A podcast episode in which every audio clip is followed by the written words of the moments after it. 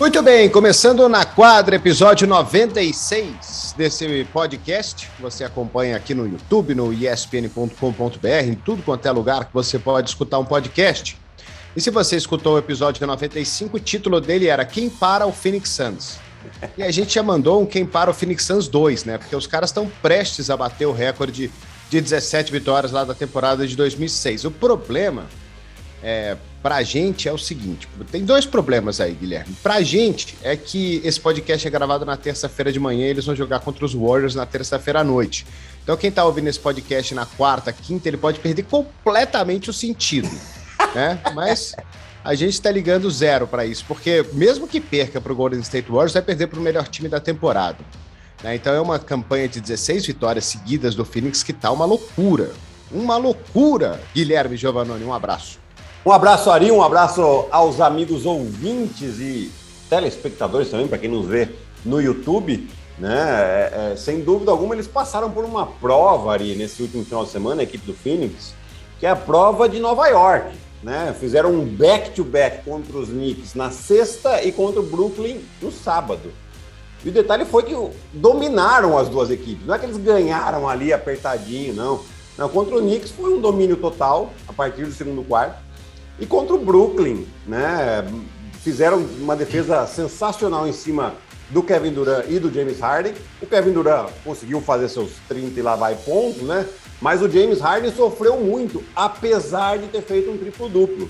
Né? Mas foram muitos bo muitas bolas perdidas, eles forçaram o James Harden aí a, a sete bolas perdidas no jogo, né? E um aproveitamento péssimo nos arremessos de quadra.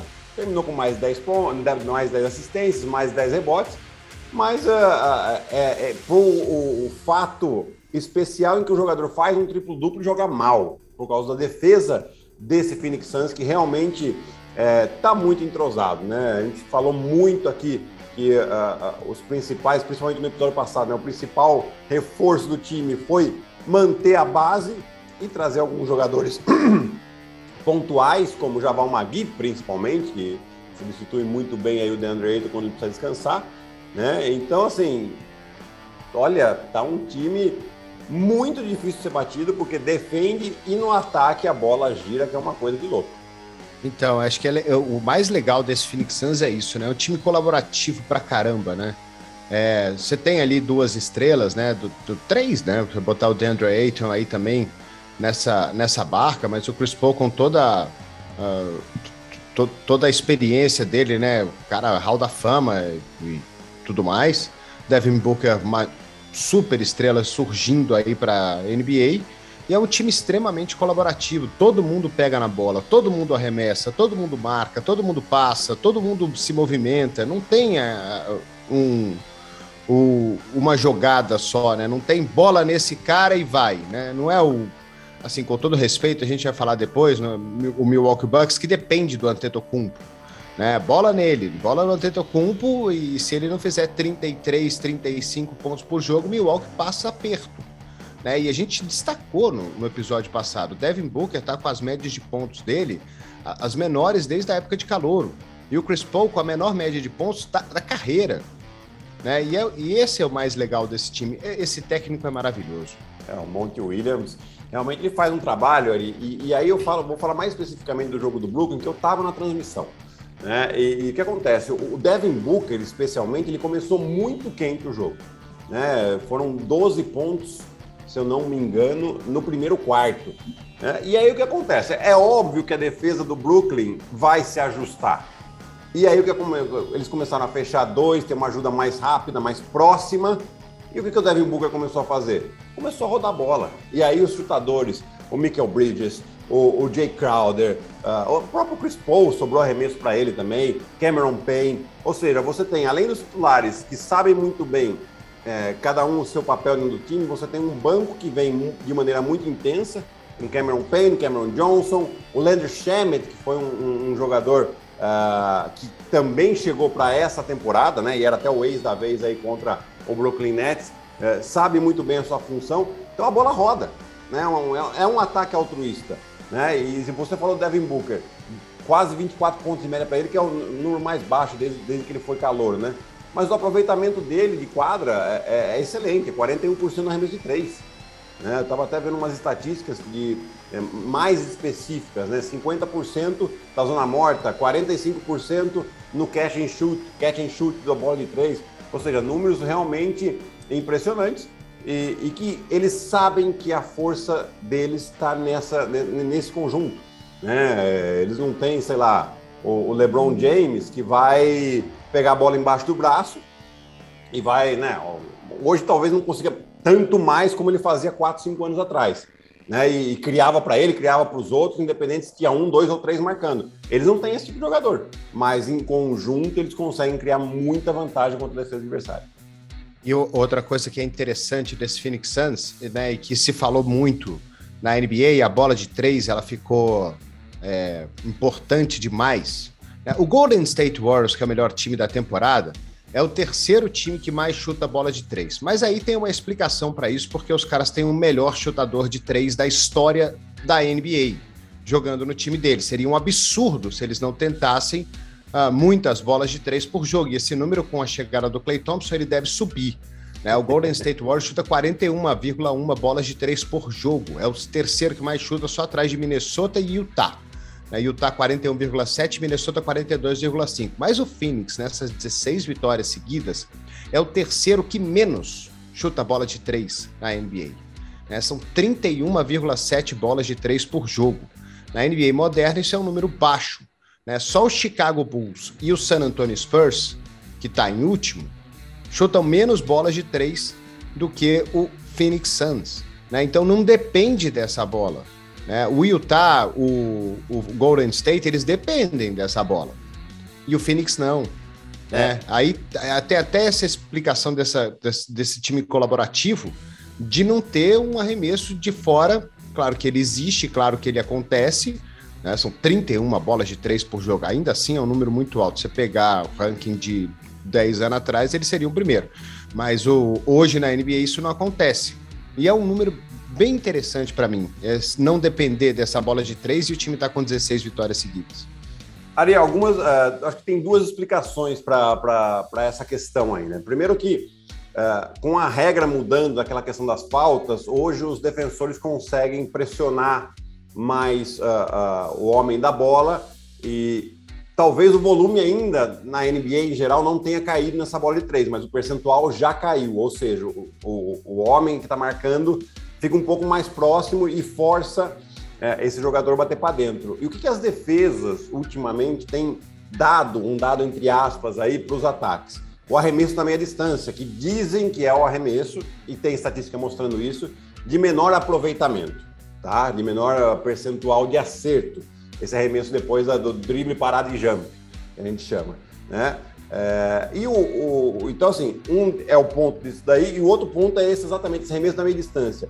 O Phoenix Suns é o time que mais arremessa, que tem o percentual dos seus arremessos é, de meia distância é o mais alto da, de toda a liga. Né? Então você tem aí Chris Paul e Devin Booker, que são dois craques nesse arremesso de meia distância.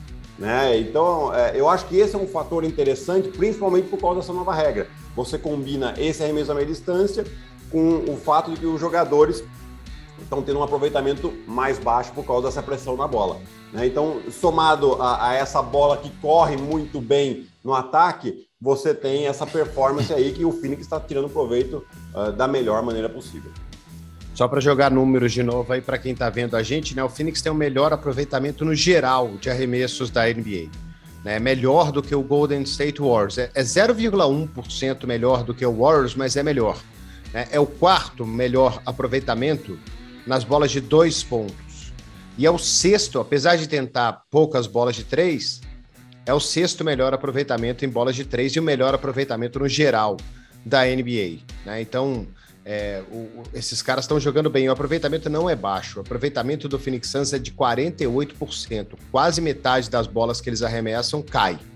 Né? Então, é, é, é muito um, alto. É muito alto. É muito alto. Só para a gente ver o pior aqui da NBA, que é o Detroit Pistons, né, que é 40,6% de aproveitamento como equipe. Né, se você for ver, numa média, o Phoenix mete oito bolas a mais por jogo do que o Detroit. Né? É muita coisa. Né? Exato. Dessa aí, contando bola de três e bola de dois, também dá uns, que, uns 20 pontos a mais de, de diferença quase. Sim, e o que é importante, né, Ari? A gente sabe né, do, do, do, peso que tem a bola de três uh, no jogo da NBA hoje, mas você mesclar esses arremessos, tanto com bola de três, com bola dentro do garrafão, ou bola da meia distância, é, isso é importante porque você vai minando a defesa, você vai tendo sempre uma resposta para aquilo que a defesa está fazendo contra o seu ataque. Né? E, e, eu acho que isso que é o fator ah, mais relevante aqui. Cara, assim, a gente tem que tirar realmente o chapéu para o Monte Williams, né? Porque o que ele está fazendo, a gente fala que está tirando leite de pedra, né? Ah, mas ele tem o Chris Paul, ele tem o Devin Booker, beleza. Mas o DeAndre Ayton não era esse jogador que ele era, tudo bem que ele só está no quarto ano dele de liga, mas ele não era esse jogador que ele é hoje no primeiro e segundo ano dele na, na, na, NBA. Aliás, no segundo ano já o Monte Williams já estava, né? Que foi o ano lá da bolha. Né? E aí foi quando ele começou. Foi quando eles ganharam. Foi quando, desculpa, Gui, foi quando eles ganharam aqueles oito jogos lá na bolha. Isso. E desde então eles têm o melhor aproveitamento de vitórias e derrotas da liga. Exato. Desde aquela época. O melhor aproveitamento é de longe do Phoenix Suns. Exatamente. Então, assim, é, o trabalho que ele vem fazendo aí, você, ele né, consegue descobrir um. Descobrir um cara não, um cara que ficava pingando, foi jogar na China, depois é, de league, que é o Cameron Payne. Que, que o Cameron Payne se transformou, né? Ganhou um baita de um contrato merecido numa renovação aí, porque é um jogador, um armador que vem do banco e põe muita intensidade. Né? Você tem aí o Camins, o que putz, às vezes estava encostado, é, teve jogo nessa temporada que com 31 pontos. Né? É, então, assim, a gente tem que tirar assim, o chapéu para o Monte Williams, porque conseguiu fazer com que as peças dessa engrenagem se movam aí quase que perfeitamente, né? E é óbvio que Phoenix vai perder, né? Mesmo que, mesmo que perca esse jogo para o Golden State Warriors, isso não significa muita coisa, até porque é o jogo entre os dois melhores times da NBA no momento. Né? Então, é, não, e, e, aliás, são dois jogos entre os dois essa semana, né? Um terça hoje, né? Um dia da gravação do podcast, Sim. e outro na sexta-feira. E nesse meio tempo tem um jogo contra o Detroit Pistons, que aí, em teoria, é um jogo extremamente tranquilo, né? Na é. teoria, né? É, mas são três jogos em quatro dias, né, Ari? E com, com viagem no meio aí também, né? Então, é, não é uma, uma coisa simples. Dois jogos contra o Golden State, um em casa, um fora. É, e isso vai ser muito interessante. Vai ser muito interessante a gente ver os dois melhores times aí se enfrentando, porque o Golden State, né? É que o Phoenix está com 16 vitórias consecutivas, mas o Golden State tem 7 que já é um número bastante expressivo e vai ser um duelo sensacional. É, e Phoenix de Detroit é longe para burro, né?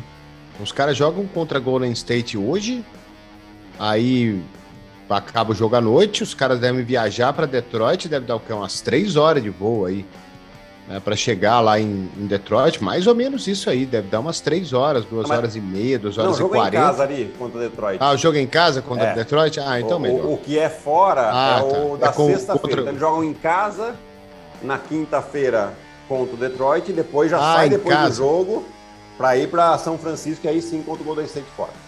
Ah, eu tô tão acostumado a eles colocarem os jogos, o time que joga em casa por último, né? Mas aqui é. onde eu tô vendo tá Suns e Pistons. Então. É, então. Aí me confundiu. Pô, os caras precisam chegar num acordo aí, né? Pois é, né? Ajuda nós, né? Ajuda é. eu, né? Na verdade. Sou... Me, me, ajuda a te ajudar. É. Mas enfim, é um Phoenix Suns espetacular. 16 vitórias seguidas. E vale lembrar que se ganhar né, esse jogo contra Golden State na terça, empata o recorde histórico da franquia lá em 2006, quando venceu 17 jogos seguidos. E se vencer hoje, vai bater o recorde, porque aí eles vão perder para o Washington para quebrar o recorde, para Washington, para Detroit, para perder o recorde de jeito nenhum, né? Pobre Jogando Pistons, em casa, imagina a festa. Na próxima quinta-feira, pois é, o estádio lá, vai, o ginásio vai ficar uma loucura. Bom, e do outro lado, o Golden State Warriors, né? Que, pô, o que esse time tá jogando é um absurdo também. É, os dois melhores times da NBA hoje são sete vitórias seguidas para os Warriors. Uh, o Stephen Curry, se ele continuar jogando desse jeito assim e piorar um pouquinho ainda, piorar uns 10% no que ele está jogando e não ganhar o MVP, vai ser uma injustiça absurda. Vai ser um absurdo mesmo. Né? E, e a boa notícia para o Golden State, obviamente não para essa semana ainda, mas para aquilo, para a grande expectativa que se tem, é na volta do Clay Thompson e do James Wiseman, é que eles uh, foram colocados no time da D-League ali para treinar, né? ou seja, para ter mais treinos de 5 contra 5 e entrarem mais em ritmo. Né? Ou seja, chegando aí na, na parte final da recuperação, principalmente do Clay Thompson, né, que ficou, sei lá, quase dois anos e meio sem jogar, né? E já entrando mais em ritmo para que provavelmente na semana do Natal, essa é a expectativa, é, o Clay Thompson volte à equipe do Golden State. Procurando aqui, o Stephen Curry está com a melhor, o melhor aproveitamento da carreira em bola de três. Acredito ah, que não, Ari, mas eu já vou. Não, não é. Puxar não é. para você. Nossa, ele a... teve a temporada de 45,5% lá em 2011 e 2012, é absurdo. Mas esse ano tá 42,3 também. É um que... absurdo. É um absurdo, né? É. São são cadê o, o número? 13 Não, na bolas carreira, tentadas. Na carreira, por... né, Ari? 43% de aproveitamento na bola de 3. Assim, uma coisa é você ter 43% arremessando três bolas por jogo. Né? Ele arremessa na carreira 8,7. Nesse ano aqui a média dele é 13 por jogo.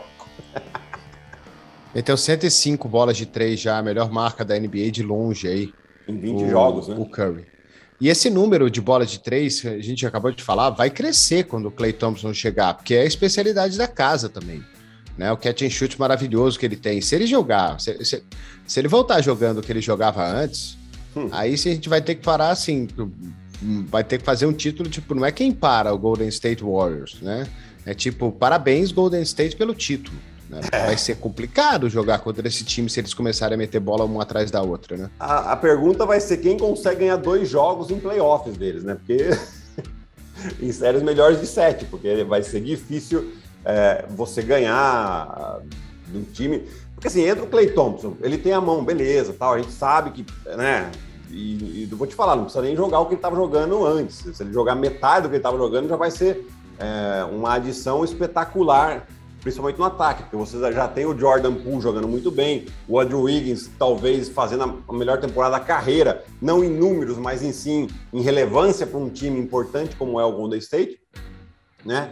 Mas o mais importante é que o, o Clay Thompson é um baita no defensor, né? Ou seja, uma defesa que já é muito forte, você coloca mais um cara que nem o Clay Thompson, Aí eu quero ver fazer sexta contra esses caras.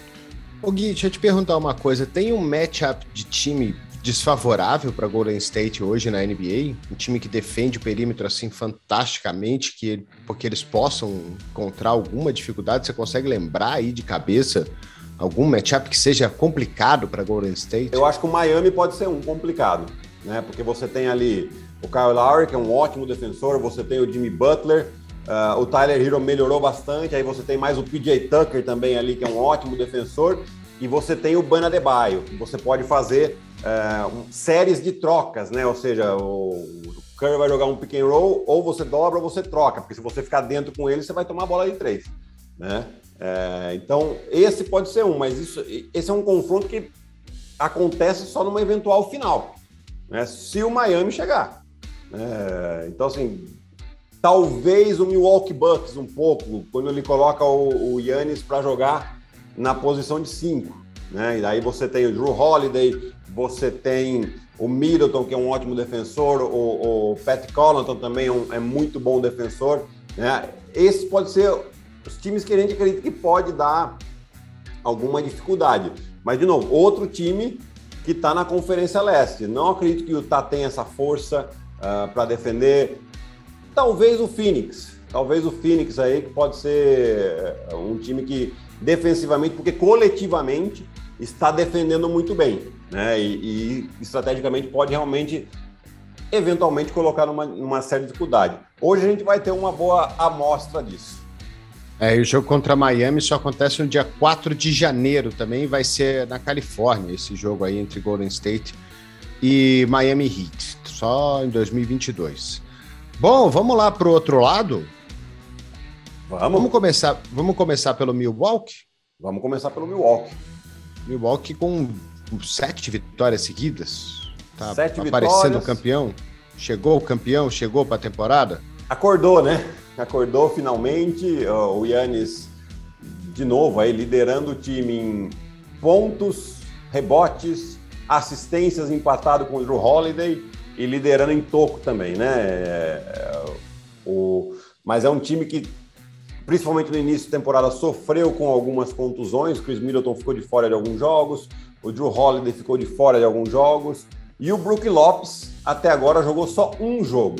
Né? E por causa disso, o Milwaukee Bucks acertou a contratação de DeMarcus Cousins, que estava sem time até então. Né? É um jogador que ofensivamente tem suas qualidades, defensivamente talvez nem tanto, né? Talvez não, não é o, o, o, jogador característico para esse time do Milwaukee, mas é óbvio que o Milwaukee precisa de mais um jogador e foi atrás do que tem de melhor disponível no mercado a essa altura. Né? Então, a gente até estava falando fora do ar aqui que o Cousins atrás do título, né? Mas ele vai sempre do time que já foi campeão, não no time que ficou campeão. E aí pode até sair uma família aí de pé frio para ele, quem sabe, né, Ari? Não é o Robert Horry, né? Que era pé quente, né? Para onde ele ia, ganhava, né? Nossa, ganhava sim. e no final das contas ele ainda ajudava bastante com aquelas bolas de três dele lá. É, o Cousins é uma pena na NBA, né? A contusão que ele teve no, no Aquiles, que praticamente acabou com o status dele de estrela, né? O New Orleans Pelicans naquele ano era um dos melhores times da liga, né? Era bonito de ver o Cousins com o, o Anthony Davis a dupla que eles formavam ali e como esse time estava jogando bem. E aí, depois daquela contusão no tendão de Aquiles, ele nunca mais foi o é, mesmo teve jogador. outra, né, Ari? Teve uma no ligamento cruzado do joelho também. É.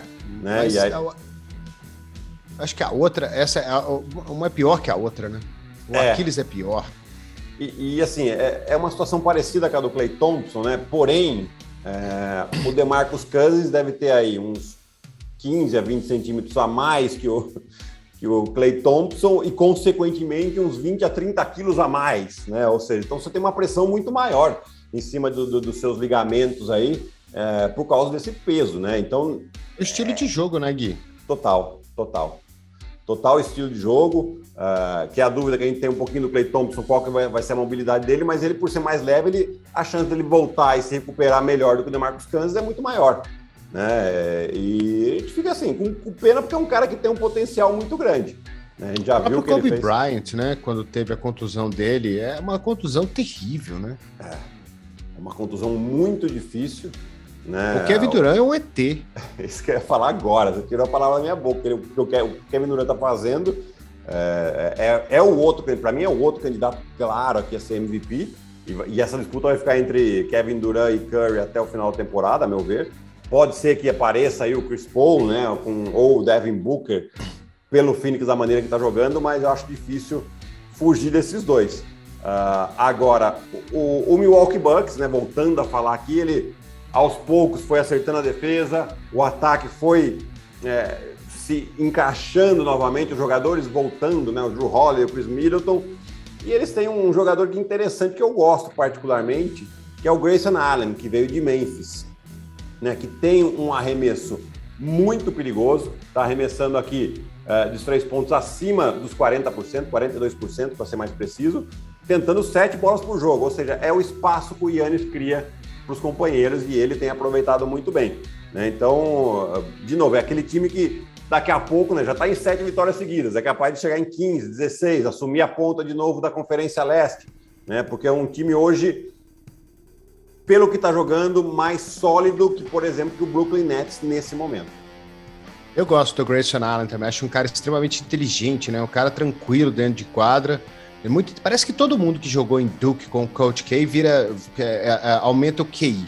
Aprende é, a pensar, né?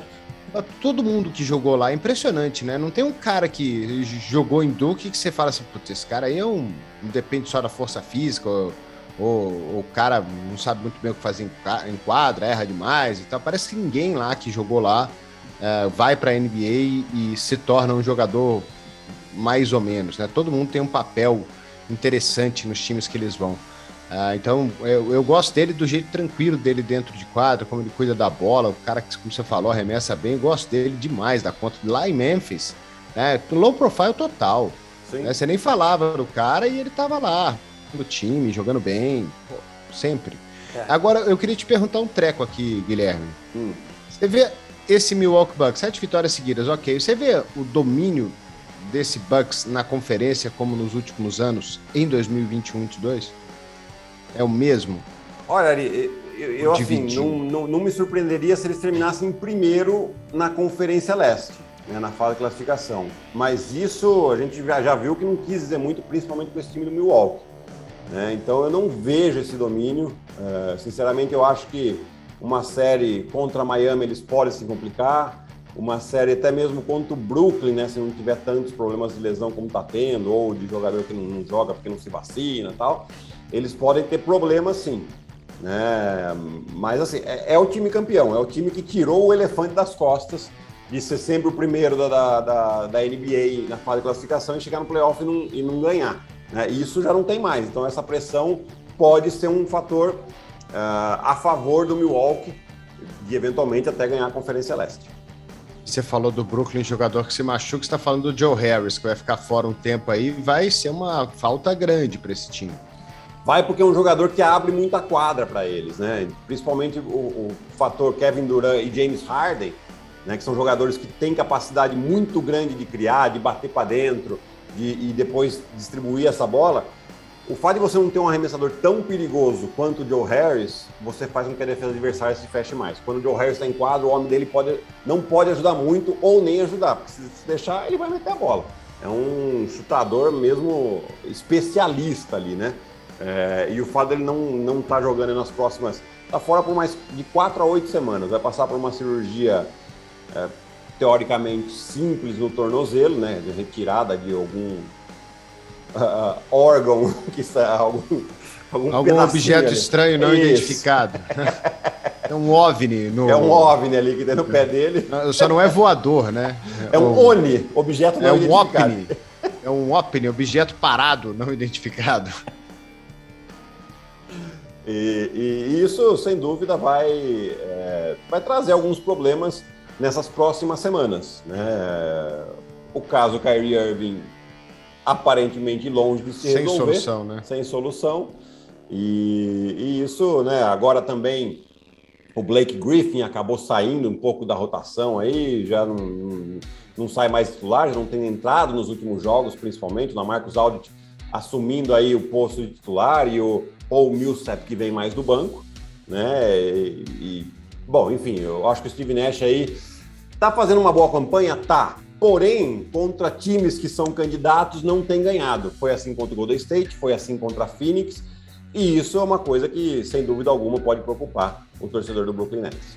É, o torcedor dos Nets, ele só tem uma, uma, uma alegria, né? Quer dizer, uma grande alegria. Não é só uma, mas essa essa alegria é demais ter o Kevin Durant jogando para eles, né? Porque o time que o Kevin Durant jogar, ele automaticamente ele se candidata a ser alguma coisa muito grande na NBA, né? Porque ele é um fenômeno. Então, Brooklyn, eu não sei se se esse se, se escorar tanto assim no Durant também é bom, viu, Guilherme? Porque é óbvio que ele vai jogar bem, é óbvio que ele tá brigando pro MVP, é óbvio que ele vai levar esse time para muitas vitórias. Mas o dia que ele tiver uma dor de cabeça e tal, e se isso acontecer nos playoffs, se ele não jogar legal e conseguirem fazer uma marcação muito grande em cima dele, é, eu não sei como é que o Brooklyn vai reagir. É, eu também acho que fica bastante complicado, né? Porque é, a gente viu ali no, no, jogo contra a Phoenix, principalmente, ele tem uma capacidade de um contra um muito grande. Né? E, e você precisa dele estar inspirado todas as noites para você ter chance de vitória. Se ele tiver uma noite que está mais ou menos, né? O time do Brooklyn não está jogando tão bem assim, não. Apesar de o Perry Mills é, ter sido uma adição importante, né? Você tem jogadores que vêm do banco que vêm bem, mas assim é, é, ainda é uma Kevin Durant dependência muito grande e o James Harden que ainda não entendeu que não vão mais apitar as faltas que apitavam para ele antes. Né? Ele fica tentando cavar falta, cavar falta e é bola perdida atrás de bola perdida. E você falou do Blake Griffin fora da rotação, para a gente correr também, para ele não estourar muito. O Tom Thibodeau anunciou que o Kemba Walker não faz mais parte da rotação também do New York Knicks. É interessante, eu estava vendo a campanha dos Knicks, os Knicks têm 11 vitórias e 10 derrotas.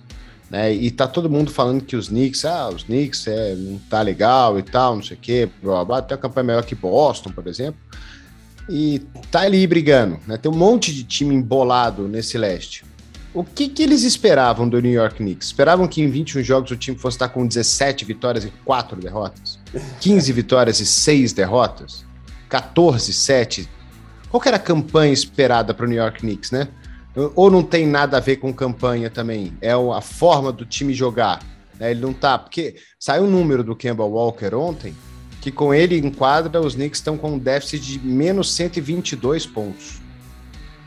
É a maior marca da NBA para um time que está acima dos 50% de aproveitamento de um jogador. E ele chegou para resolver um problema, né? Um Sim. problema que era grande, porque nos playoffs do ano passado ficou claro que o, o excesso de carga em cima do Julius Randle não ia dar certo. Ele chegou para dividir isso aí e agora o Tom Thibodeau mete ele fora do time, Guilherme Giovanni. Tem muitos aspectos aí para você analisar. Olha, Ari, é, eu acho que o grande problema do New York hoje é a instabilidade, né? É um time que ganha, por exemplo, do Milwaukee Bucks, do, do Philadelphia, mas perde duas vezes para o Orlando Magic, perde para o Toronto Raptors, uh, enfim, é, é, muito instável o time, né? Você perder para o Phoenix Suns, ok, tá? Você perder por Orlando Magic duas vezes não está ok. Né? E, e, pelo que eu vi, né, eu, eu vi muitos jogos da temporada passada do New York Knicks, porque foi um time bastante divertido de ver jogar. E comecei a ver alguns jogos esse ano. Eu acho que oh, oh, eles trouxeram muito jogador, né? E, e aí o Tom Thibodeau, ele se embananou. Literalmente se embananou com a, com a rotação. Né? Então ele, ele traz o Kemba Walker, ah, beleza, precisava de um arremessador e tal mas ele acabou renovando com o Derrick Rose e você tem o Emmanuel Quickly, que fez uma temporada de calor muito boa. Né? E o Fournier. E aí você traz o Fournier, então, porque é, mais um ala armador, né? Então ele é mais arremessador. Né? E você tem o Alec Burke jogando muito bem. Né? Então ele precisava tirar alguém dessa rotação. Né? Você vai tirar o Emmanuel Quickly, que é o, pode ser um dos, dos jogadores do futuro da franquia, lógico, talvez não vá ser uma super estrela, mas é um jogador importante ou você vai tirar um jogador que eventualmente se machuca, né, não está jogando bem, está com os piores números da carreira, o Kemba. Piores números, inclusive, em pontos e assistência, pior, inclusive, que o, que o ano de calouro dele. Né? Então, assim, às vezes o técnico tem que tomar uma decisão difícil, né? até mesmo para ele é, encaixar melhor o time. E o Tom Thibodeau pode parecer que está escolhendo o cara como bode expiatório, mas às vezes o técnico tem que tomar esse tipo de decisão. E você acha também que tem o fator defensivo aí na, no, no, em jogo também? Porque o Tom Thibodeau é o cara que preza mais pela defesa do que pelo ataque, né? Visto que a gente já viu lá com ele em, em, em Chicago, Minnesota e aí agora em Nova York. Né? Então, um cara que gosta mais da defesa do que do ataque. É um especialista uh, nisso aí. E o Kemba parece que não estava defendendo tão bem assim também. Então, ele é... deve ter é. ficado mais chateado ainda.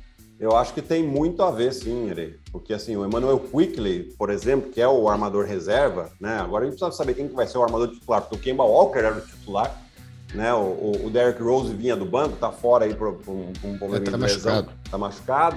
É, mas quem que vai ser? Vai ser o Derrick Rose, vai ser o Emmanuel Quickly, ele vai colocar o, o, o Alec Burks, que não é um armador né, de ofício, né? Então, mas assim, o, o Quickly e, e, o Derrick Rose conseguem colocar mais pressão na bola, mais pressão no adversário, uh, no, no, no, armador adversário. E isso já, você começa a sua defesa forte a partir dessa pressão.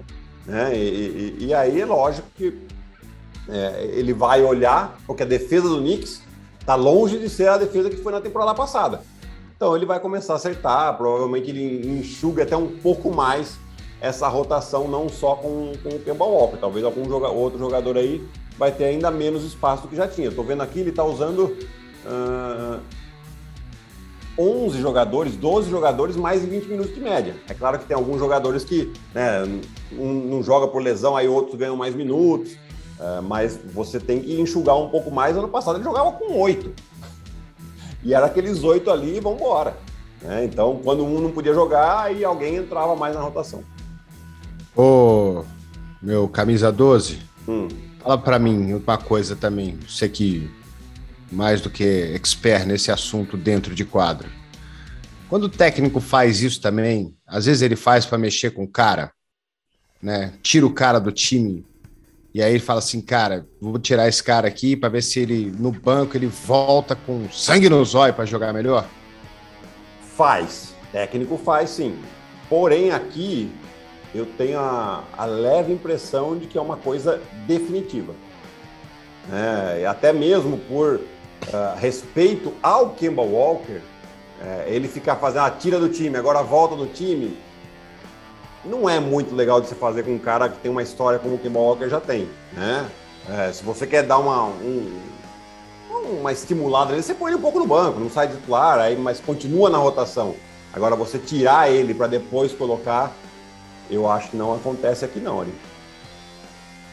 Tá bom, vamos esperar o que acontece com esse New York Knicks. Só uma correção aqui, eu falei 11 10, eles estão 11 9, né? Um jogo e meio do segundo colocado que é o, o, o, Chicago Bulls e o Miami. Né? O Chicago tem uma vitória a mais que o Miami.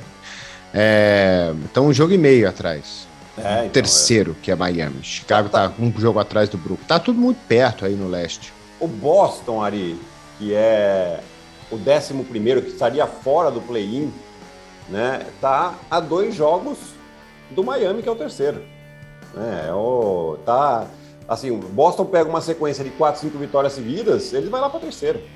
Né? Porque, enfim, tá, tá, tá, bem embolado esse começo aqui, principalmente nessa conferência leste, onde a gente tem é ainda só... aqui, até o 13 terceiro, que é o Indiana Pacers, né? Chance aí de também engatar uma sequência de vitórias e entrar de novo na briga pelo play-in. É, mas é, tá Detroit muito cedo Orlando ainda. Não, né? não, Detroit e é, Orlando esquece. Isso que você tá falando, a prova é o próprio Milwaukee Bucks, né? Que tava lá embaixo, ganhou sete seguidas e tá lá em quinto. Exato. Em quinto, empatado praticamente com o Chicago, né? Só uma, uma vitória a menos, né? No mesmo número de derrota que o Chicago, que é o segundo. Ô, Guilherme, é, você comentou os jogos do Brasil aí com o Gustavinho, né? Brasil, dois jogos contra o Chile e dois amassos, né?